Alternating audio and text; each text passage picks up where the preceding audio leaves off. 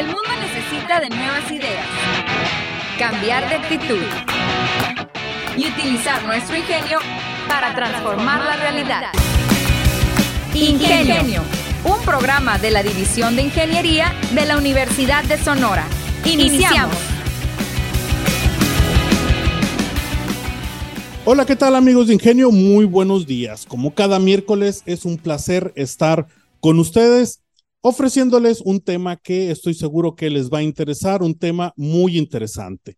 El día de hoy tengo una gran invitada, una compañera del programa de ingeniero minero, la doctora Alejandra Marisela Gómez Valencia. Como les decía, ella es maestra de tiempo completo en el Departamento de Ingeniería Civil y Minas, en específico del programa de ingeniero minero. ¿Qué tal, maestra? Muy buenos días. Hola, muy buenos días, muy buenos días a los radioescuchas del programa Ingenio. René, muy agradecida me encuentro de la invitación. Es para mí un honor estar acá. Muy bien, y vamos a iniciar. La voy a felicitar porque hace poco eh, acaba de obtener su grado de doctorado, ¿no? Sí, es correcto. Hace dos semanas eh, algo que conlleva mucho tiempo y es parte de los retos y metas y dentro de los programas también de superación docente de la Universidad de Sonora. Así que ah, me siento también muy, muy contenta de haberlo logrado. Muy bien, pues muchas felicidades. Vamos a platicar sobre esto, eh, doctora, el proyecto FAMA que inició, ya tiene, ¿cuántos serán? Unos dos, tres años. Inició en el 2019. 2019, eh, estuvo involucrada en el inicio la, maestra Elizabeth Araux. Sí, sí, es correcto. Eh, puedo comentar que eh, FAMA, que significa Fortalecimiento de la Minería Artesanal Sostenible, inició en el finales del 2019 en el 2020, en plena pandemia, se formalizó dentro de la Red de Desarrollo Sostenible para el cumplimiento de los Objetivos de Desarrollo Sostenible de la Agenda 2030 de la ONU. Y tenemos la gran fortuna de ser uno de los tres proyectos que representa la Universidad de Sonora y que a su vez eh, representa a México y como mencioné, está incluido dentro del programa de la ONU para poder ayudar a la comunidad, o sea, tener incidencia, un impacto de lo que nosotros desarrollamos en las universidades y podemos regresar un poco eh, a las comunidades. En este caso sería la comunidad de la pequeña minería. Muy bien. Este proyecto, eh, ¿recuerdas eh, cómo nació? O sea, de a lo mejor un día fueron, se dieron cuenta, fue algo que a través del tiempo lo tuvieron eh, como consciente, lo vieron en algún libro y llegaron a la conclusión de, oye, vamos a, vamos a ver si podemos aportar esto a la minería artesanal o a la pequeña minería, como se dice. Ok, muy bien. Eh, resulta muy interesante porque nosotros como académicos de la Universidad de Sonora siempre estamos buscando eh, la oportunidad de poder ir a sitios donde nuestros estudiantes puedan aprender. Y fue así que eh, la idea original es de quien dirige el proyecto, de la directora general del proyecto, que es la maestra Elizabeth Arauz Sánchez. Y, y ella tuvo esa inquietud de, primeramente, eh, visualizar la situación, la problemática en la cual trabajadores mineros de la que están aquí en Hermosillo, Sonora, eh, tenían algunas carencias para poder realizar su trabajo de una manera principalmente segura para ellos y para terceros. Fue así como que a todos los académicos del programa Ingeniero Minero nos invitó para que pudiéramos eh, crear esfuerzos, unir esos esfuerzos por medio de un trabajo transdisciplinario en el cual a su vez con el tiempo fuimos invitando a, otros académicos, tal es el caso que del Departamento de Ingeniería Civil y Minas participamos, eh, por mencionarles, podría decirle los maestros eh, Miguel Oliver, Ana María, Brenda Quijada, la maestra Francisca Monge, entre otros profesores, donde también del programa eh, civil, de ingeniería civil, está la doctora Gema Ibarra, también la maestra Leni. Pero a su vez, como es un trabajo transdisciplinario donde necesitamos más conocimientos, no solamente de ingeniería civil, de minería, sino también de geología, eh, pudimos invitar a las doctoras Diana María Mesa Figueroa y a la doctora Belén González, que nos apoyan muchísimo en todo lo que respecta a la seguridad que repercute en la salud de los mineros y de terceros, pero también pensando esto en que tiene que ver mucho de nuestros estudiantes, tarde o temprano van a ir a trabajar a sitios que tengan que ver con minería metálica, pero también no metálica, que es el caso de uno de los proyectos de fama, en donde eh, aquí en Hermosillo tenemos una extracción de minería artesanal que recae en rocas dimensionables en una cantera de mármol donde eh, los mineros que iniciaron su extracción por ahí antes de los años 50, ¿y por qué razón? Porque resulta que ellos empezaban a extraer bloques de mármol, pero en el Cerro La Campana el objetivo inicial era eh, proveer un poco el cómo estaban construyendo lo que es la antigua penitenciaría, que inició mucho antes, ¿no? Pero en esa época, con los cambios de gobierno, dijeron, bueno, la ciudad está creciendo, necesitamos eh, mudar a estos pequeños mineros a otro sitio y fue así como ellos fueron al área de la cantera de las minitas. Ok, eh, para allá iba. Ahora vamos, le voy a pedir a la gente que nos escucha que cierre un poco los ojos y se imagine eh, una mina, o sea, una mina, estamos hablando de hay distintos tipos de mina. Esta mina es, le dicen, de tajo abierto, ¿no? O sea, está al interperio. Es correcto. Eh, a mí me sorprendió mucho cuando fui porque, pues, no sabía. Me dijeron, oye, vamos a ir a una mina, etcétera, las minitas. Y yo, pues dije, ah, las minitas por algo se ha de llamar así. Pero es muy impresionante. Eh, quizá nos acostumbramos nosotros, pues aquí en la universidad eh, los que estamos involucrados con el programa de ingeniero minero para una, pero para una persona que está totalmente ajena a esto, es muy impresionante cómo de repente vas por el camino del Seri y agarras y te metes tantito y vas subiendo y de repente, pa, está una mina. O sea, básicamente en medio de la ciudad. Eh, esta mina, eh, tienes un poquito el contexto, ahorita nos, nos comentaste cómo fue que, que del Cerro La Campana para acá. ¿Qué sigue de ahí? ¿Cuál fue la evolución o cuál ha sido la evolución de esta mina de, de las minitas? Muy bien. Resulta que la actividad de minería artesanal está incluida en uno de los tres tipos de minería. La normal, la común, es la gran minería, donde aquí en Sonora tenemos eh, representativos de grandes monstruos mineros como lo es eh, la mina Buenavista del Cobre, que por cierto, Fama tiene otro subproyecto en el área de la concentradora vieja de Cananea, donde también se brinda apoyo a una pequeña comunidad de eh, mineros artesanales, que son los cobreros. Pero volviendo acá un poquito en la región de, de Hermosillo, sucede que eh, la siguiente minería es la mediana minería, después sigue la pequeña minería, donde dentro de la pequeña minería se encuentra la minería artesanal. Entonces sucede que al migrar estos mineros, esta pequeña comunidad, que digo pequeña porque actualmente se trata de 11 familias donde hay un, un miembro importante que es el dueño y que dirige ese, esa zona de extracción, que por cierto enviamos un enorme saludo a don Liberato, que nos ha permitido tanto ir eh, como apoyo, pero también llevar a nuestros grupos de estudiantes.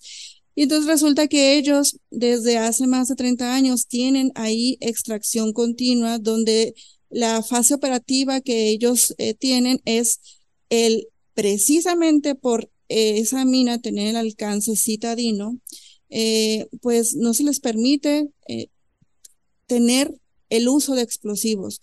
Entonces, en este sentido está en el que ellos se las ingenian para, como en los tiempos antiguos, comenzar a extraer así amarro, pico, es un trabajo manual, es un trabajo rudimentario en el cual ellos mismos con los medios que han ingeniado pueden cargar grandes bloques de ese mármol y llevarlos a una zona de trituración y pulverización que ellos mismos con las herramientas que han tenido en lo largo de los años han podido montar una, eh, esta zona de trabajo, ¿no?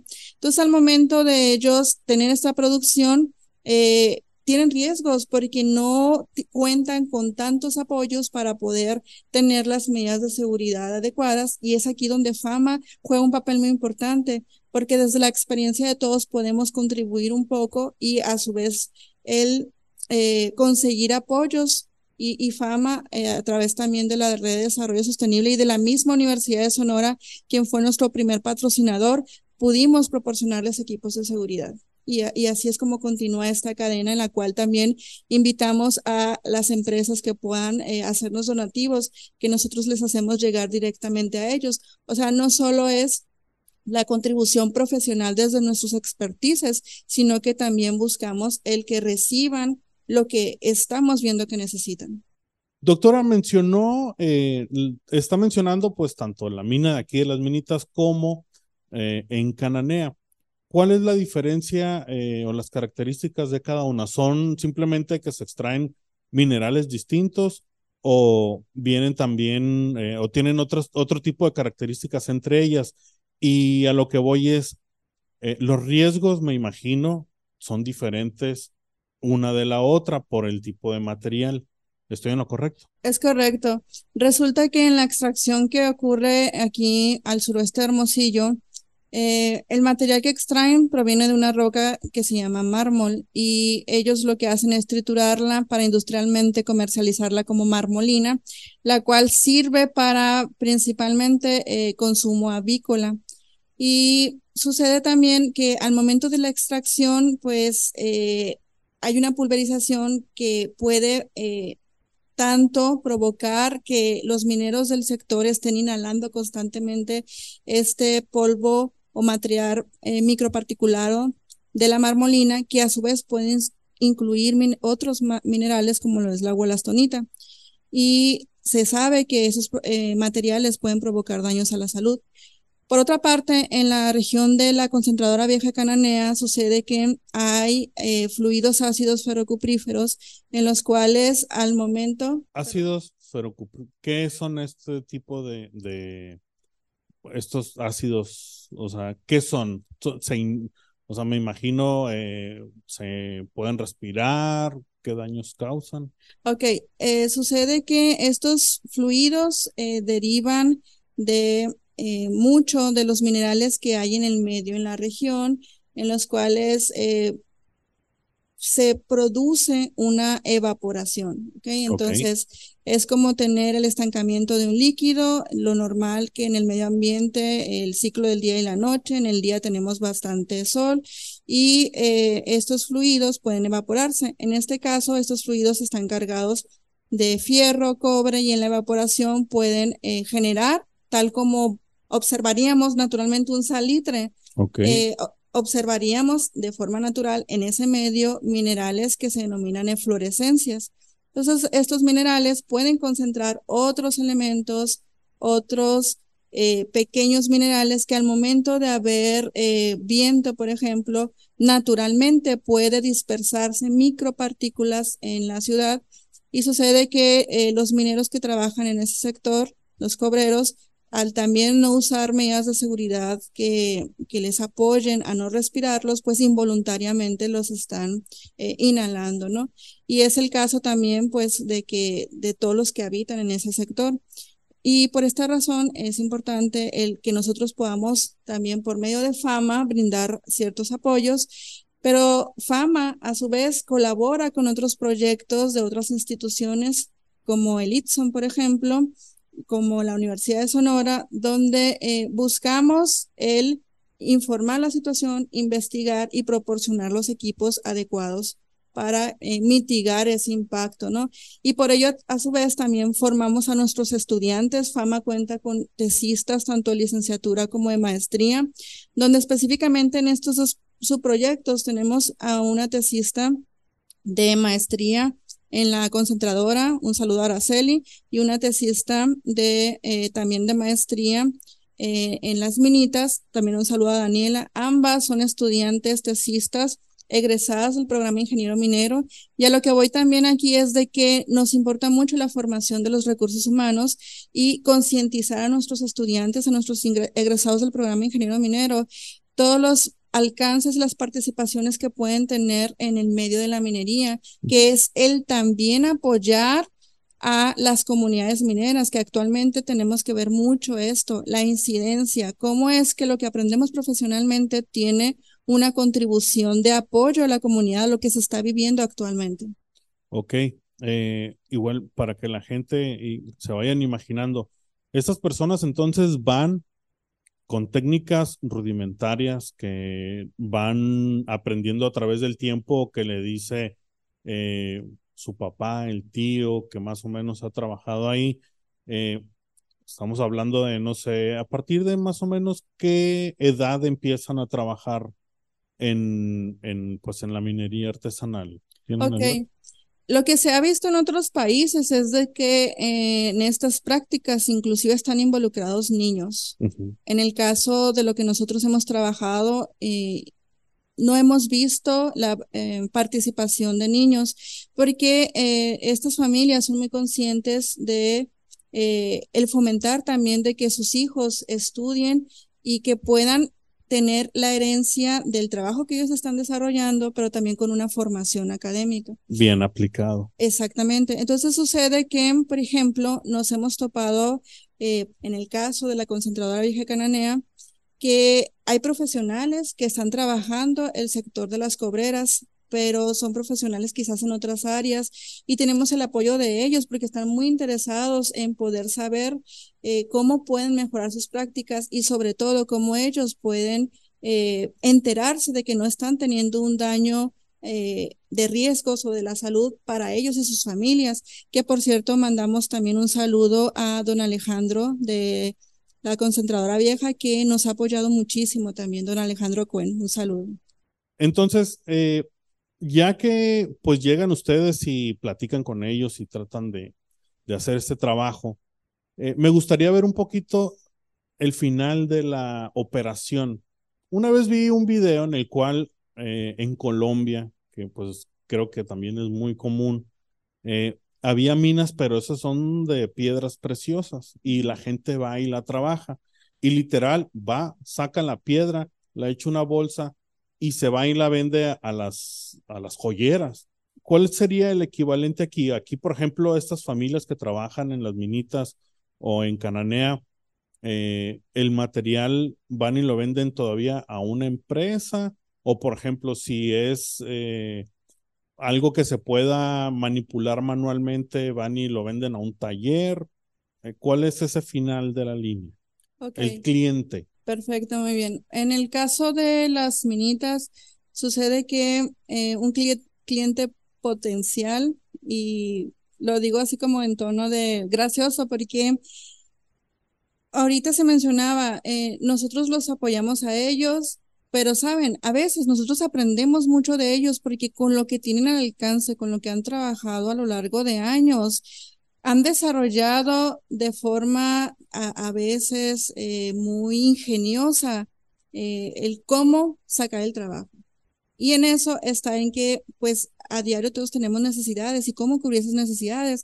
Entonces, un cliente potencial de la cantera de las minitas eh, son las gallinas. ¿Por qué las gallinas? Porque sucede que nosotros todos en nuestras casas tenemos el huevo, el huevo que deriva de las gallinas, que necesita para ser resistente, para poder ser comprado, necesita tener una cáscara que sea también lo suficientemente resistente. Y las cáscaras de huevo están constituidas principalmente por carbonato de calcio. Entonces, don Liberato nos comentaba de la, de la cantera de las minitas que su cliente potencial eran las gallinas, dado que la marmolina que ellos producen en la cantera de las minitas tiene una fuente muy enriquecida en calcio, más del 95% de calcio, y el tamaño en el cual ellos trituran eh, es de consumo para las gallinas, o sea que en la industria les dan en el alimento eh, los fragmentos de ese mineral que en realidad es la calcita, que deriva de la roca metamórfica, que es el mármol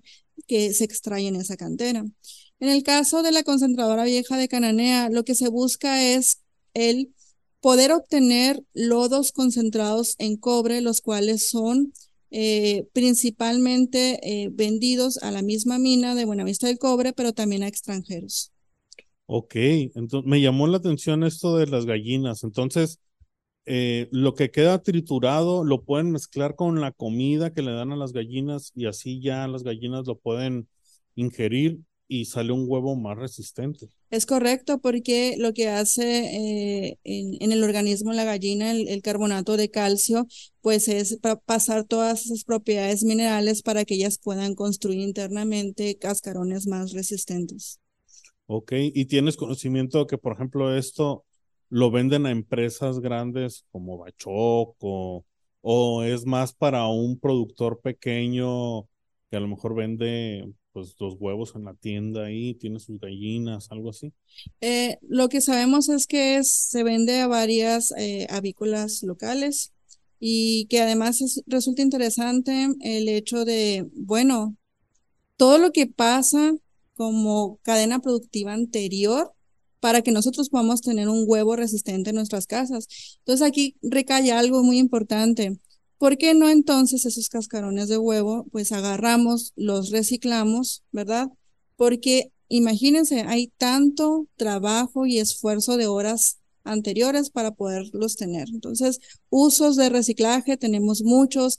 Entre ellos, por ejemplo, hay investigaciones actuales, inclusive aquí en México, eh, investigadores de Guerrero tienen em, el reciclaje del cascarón de huevo para poder utilizarlo para bajar el pH en los fluidos ácidos de minas. Entonces, es algo que nosotros también podemos tener ese potencial porque tenemos dos proyectos que pueden tener una liga y este ejemplo que se está dando en Guerrero con investigadores que muchos han trabajado aquí en la Universidad de Sonora, eh, podemos replicar, ¿verdad? Entonces, fama se trata de eso, el poder apoyar, colaborar interdisciplinar y transdisciplinariamente y ¿por qué no también replicar eh, trabajos de investigación que mismos mexicanos estamos desarrollando? Ok, ok. Ahora, en cuanto a las afectaciones que desgraciadamente tiene la gente al trabajar o al vivir alrededor, eh, ¿han investigado sobre eso? Ok, actualmente se tienen investigaciones en curso. Mencioné ahorita que tenemos tesistas de maestría. Ellas están trabajando precisamente en esto para poder eh, verificar los posibles impactos y riesgos a la salud humana que puedan existir en las inmediaciones de estas localidades de estudio. O sea, pero no hay eh, o no han averiguado cuáles son las, eh, por ejemplo, que desarrollen una enfermedad en específico las personas que trabajan en ello. En otros sitios se tienen, se tienen, por ejemplo, cuando eh, se tiene documentado y de hecho se registran como enfermedades del minero. Por ejemplo, cuando un minero constantemente está inhalando minerales de carbonato de, calcio, silicato de calcio, que contengan, por ejemplo, el mineral gualastonita, con el tiempo pueden desarrollar enfermedades pulmonares que son graves, que pueden llevar a la muerte, como lo es la silicosis. En el caso de la cantera Las Minitas, se tienen, bueno, se tenían grandes horizontes de, de este mineral, sin embargo ya fueron minados. Eh, ¿Qué es lo que sigue? Pues simplemente el verificar si eh, nuestros compañeros trabajadores mineros artesanales eh, presentan sintomatologías que hasta el momento no se tiene registro. Ok. ¿Cuál es la vida útil de, por ejemplo, se ha investigado también sobre qué tanto le queda de vida a las minitas? o también a la de Cananea. O sea, están, eh, son relativamente nuevas y todavía hay mucho mineral para extraer o están un poquito, ah, pues, o están de este, o todavía quedan muchos años. Ok. Respecto a el área de las minitas, en el cálculo de reservas que se puedan tener, o sea, el material da para más de 50 años aún. En el caso de la concentradora vieja es algo que vienen desarrollando eh, más de 40 años. El proceso va a seguir, puede seguir. ¿Cuántos años? Ahí no se ha hecho un cálculo. Muy bien. Ahora, eh, para estos muchachos que nos están escuchando, que van o están en sus primeros semestres de ingeniero minero, eh, ¿Cómo pueden unirse? ¿Pueden unirse? ¿Cómo, ¿Cómo le pueden hacer? ¿Qué actividades pueden realizar? Ah, claro que sí. Es muy bonito porque nosotros siempre los invitamos. Resulta que no solo para los primeros semestres, en general. Sucede que FAMA eh, realiza actividades de difusión, divulgación científica. Eh, procuramos ir en ocasiones a escuelas primarias principalmente para poder comunicar lo que es la minería en Sonora. Sonora es uno de los estados más grandes y de gran potencial minero, tenemos de las minas más grandes de México. Entonces es comunicarles las buenas prácticas de la minería y también los riesgos que se puedan tener, los cuales pueden tener soluciones y que existen programas como FAMA que pueden apoyar a brindar esas soluciones. Entonces sucede que también, además de tener tesistas, además de tener divulgación científica, tenemos el apartado de que ustedes pueden desarrollar prácticas profesionales con nosotros, como ayudando directamente a estas pequeñas comunidades en los diferentes puntos de investigación que hace cada uno de los miembros de FAMA. Eh, la idea es que se pueda aprender un poco de cada uno de estos participantes, pero sobre todo eh, de los mineros artesanales que como mencioné con anterioridad y lo repito, nosotros aprendemos muchísimo de ellos y estamos muy agradecidos con el apoyo que nos brindan. Sería muy bueno el, el mencionar que en todas estas actividades siempre buscamos el hecho de eh, mitigar el impacto ambiental. Por lo tanto, la idea principal de FAMA es llevar toda la sostenibilidad. Entonces, es sumamente importante para nosotros, como mencioné, el inculcar también que la minería es buena, tenemos buenas prácticas de minería positivas, profesionales y sobre todo recalcar que aquí en el programa Ingeniero Minero de la Universidad de Sonora inculcamos esta formación en nuestros estudiantes. Muy bien, doctora. Eh, último, el futuro de, de, este proyecto FAMA, ¿cómo, pues, ¿cómo lo ve? ¿Cuáles son los pasos ahora a seguir eh, ahora inmediatamente? Ok, eh, tenemos varios proyectos en mente en los cuales primeramente, el, está también el conseguir mayor cantidad de patrocinadores para poder cumplir con las metas de, de fama. ¿Cuáles son las principales metas? Mencionaba el poder nosotros obtener recursos que puedan serles útiles a los trabajadores de minería artesanal. Entonces, Fama se vislumbra que continúe muchos años más. Inicialmente, el incluirla en la Agenda 2030 de la ONU es que comenzamos a trabajar en el 2020 y en el 2030 es el mostrar todo lo potencial, todo lo que se logró y toda una visión de la continuidad de estos proyectos. Entonces, FAMA ha sido bastante funcional y por supuesto que puede tener continuidad más allá del 2030. Muy bien. Doctora, pues eh, muchas gracias por haber aceptado la invitación a Ingenio. Eh, vamos a seguir escuchando y vamos a seguir platicando sobre la evolución del proyecto Fama. Me da mucho gusto el escuchar que es un proyecto que está eh, causando un impacto ya inmediato, tanto pues aquí como en Cananea. Entonces, pues muchas gracias. No, al contrario, muchas gracias y pues René también forma parte del proyecto Fama, nos ayuda en algunos de los puntos de, de precisamente de la difusión y divulgación. Así que muchas gracias. Gracias, gracias. Y pues bueno, es así como hemos llegado al final de esta edición de Ingenio. No olviden darle like si nos están escuchando eh, por Facebook, a través de Spotify. También este episodio, como ya saben, va a salir en YouTube, la versión en video donde nos pueden ver. Eh, también siguen las redes sociales, en Instagram, en Twitter, Ingenio Unison, así nos pueden encontrar. Mi nombre es René Flores, nos vemos el siguiente miércoles con más información. Hasta la próxima. La División de Ingeniería de la Universidad de Sonora y Radio Universidad presentaron Ingenio, el programa que nos enseña la manera más inteligente de transformar. Te esperamos en nuestra próxima emisión.